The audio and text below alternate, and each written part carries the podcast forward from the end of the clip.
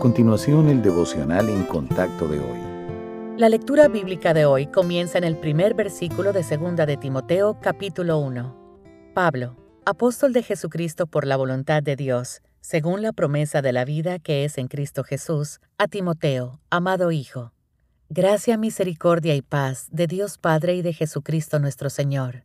Doy gracias a Dios, al cual sirvo desde mis mayores con limpia conciencia, de que sin cesar me acuerdo de ti en mis oraciones noche y día, deseando verte, al acordarme de tus lágrimas para llenarme de gozo, trayendo a la memoria la fe no fingida que hay en ti, la cual habitó primero en tu abuela Loida y en tu madre Eunice, y estoy seguro que en ti también. Por lo cual te aconsejo que avives el fuego del don de Dios que está en ti por la imposición de mis manos porque no nos ha dado Dios espíritu de cobardía, sino de poder, de amor y de dominio propio. Por tanto, no te avergüences de dar testimonio de nuestro Señor, ni de mí, preso suyo, sino participa de las aflicciones por el Evangelio según el poder de Dios, quien nos salvó y llamó con llamamiento santo, no conforme a nuestras obras, sino según el propósito suyo y la gracia que nos fue dada en Cristo Jesús antes de los tiempos de los siglos pero que ahora ha sido manifestada por la aparición de nuestro Salvador Jesucristo, el cual quitó la muerte y sacó a luz la vida y la inmortalidad por el Evangelio,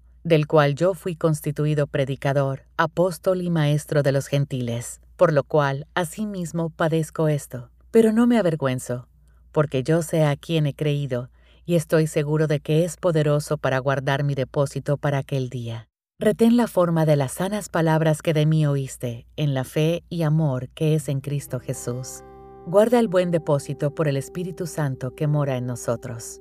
Agotamiento es un término que se escucha con frecuencia. Describe la falta de motivación que se produce cuando algo causa frustración en lugar de inspiración.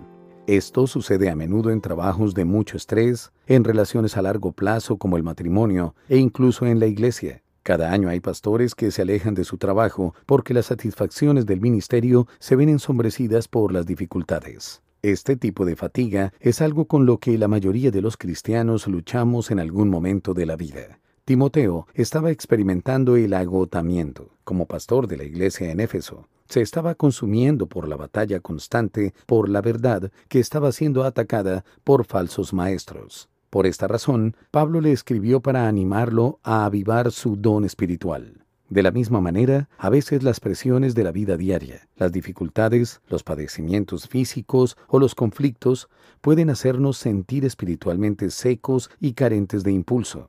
Aunque los altibajos pueden ser normales, una vida espiritual seca todo el tiempo es motivo de preocupación. Para avivar el fuego necesitamos el combustible de la palabra de Dios y su espíritu. Ore como el salmista, vivifícame según tu palabra.